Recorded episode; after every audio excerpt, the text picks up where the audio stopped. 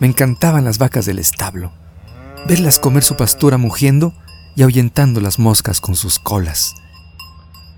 No me molestaba su olor a estiércol y a orín. Conocía bien su leche. ¿Qué sabía a ellas y solo a ellas? No sabría por qué.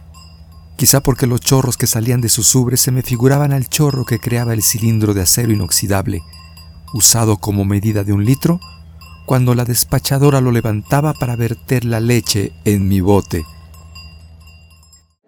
Tras visitar a mis amigas me iba a la panadería.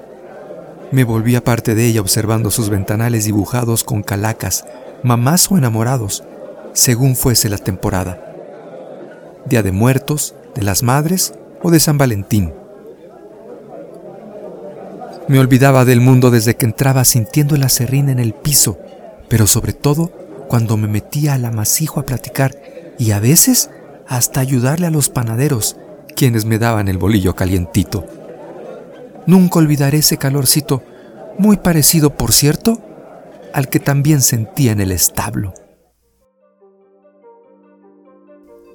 Antes de regresarme a la casa, me gustaba pasar al cine de la viga para ver las películas que iban a pasar en la matiné del sábado.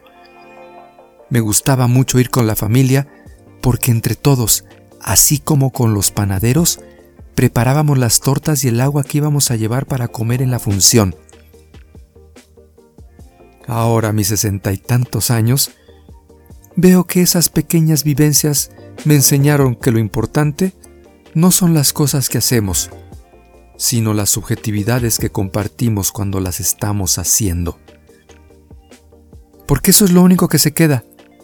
Impresiones emocionales, que son muchísimo más que un simple recuerdo.